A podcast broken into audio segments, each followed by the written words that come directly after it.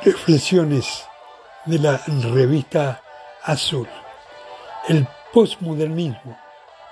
Una cultura sin prójimo. En orden a la persona, si tuviésemos que señalar los defectos más fuertes y definidores de la postmodernidad, centraríamos nuestra crítica contra el individualismo, el subjetivismo, el narcisismo, al reducir los valores al sentimiento o la intimidad, al construir la verdad y la ética de la perspectiva personal. Los signos de la posmoderna, según algunos autores, opinan que las notas predominantes son las siguientes. El desecato que toca al consumo de lo material, el arte, la fe y la razón.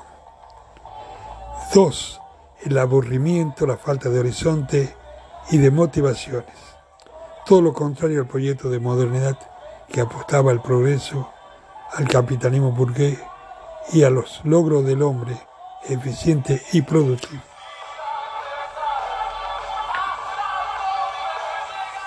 3. La apología del sexo. El sexo se ha convertido en el consumo de masa mediante la telefonía para adultos, los clasificados de cita, los videos, las telenovelas. El consumo de sexo ha quedado ganado también en precocidad. La sobresexualidad contemporánea golpea a adultos, jóvenes, adolescentes por igual. Entre los niños ya existe una sexualidad que son el té party, el pijama party, la telenovela y los amigobios. Religión de consumo. Mire, compre, use, tire, vuelva a visitar el hiper, el super, el shopping, los cables, dirit, marca, fiesta, shopping, viajes, regresado, imágenes, sonido y discoteca religión de consumo. 5. La ausencia de límites. Todo se puede, no hay horario, todo vale, hace la tuya, todo es igual, basta que suene bien, te debe realizar, pasarla bien, etc. En sexto lugar, la fragmentación. En la cultura del sapi nada dura, todo es efímero, predomina el collage la sucesión de fragmentos a veces sin sentido entre sí.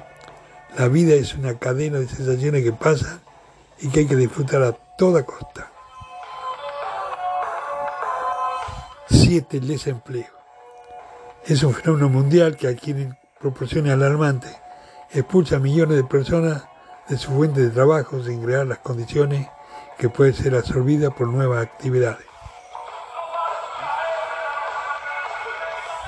Iván siguen con la cultura de la imagen, la prisa que se vive, jóvenes situaciones de riesgo, cinismo no hay fe, cultura modular, nos acomodamos con los cajones del modular donde queremos, sin religión, sin evangelio, sin compromiso, sin ideología, sin prójimo. Por primera vez hay una conciencia universal, globalización. El hombre puede crear la vida, alterar los códigos genéticos para el hombre moderno Pregunto, ¿Dios existe?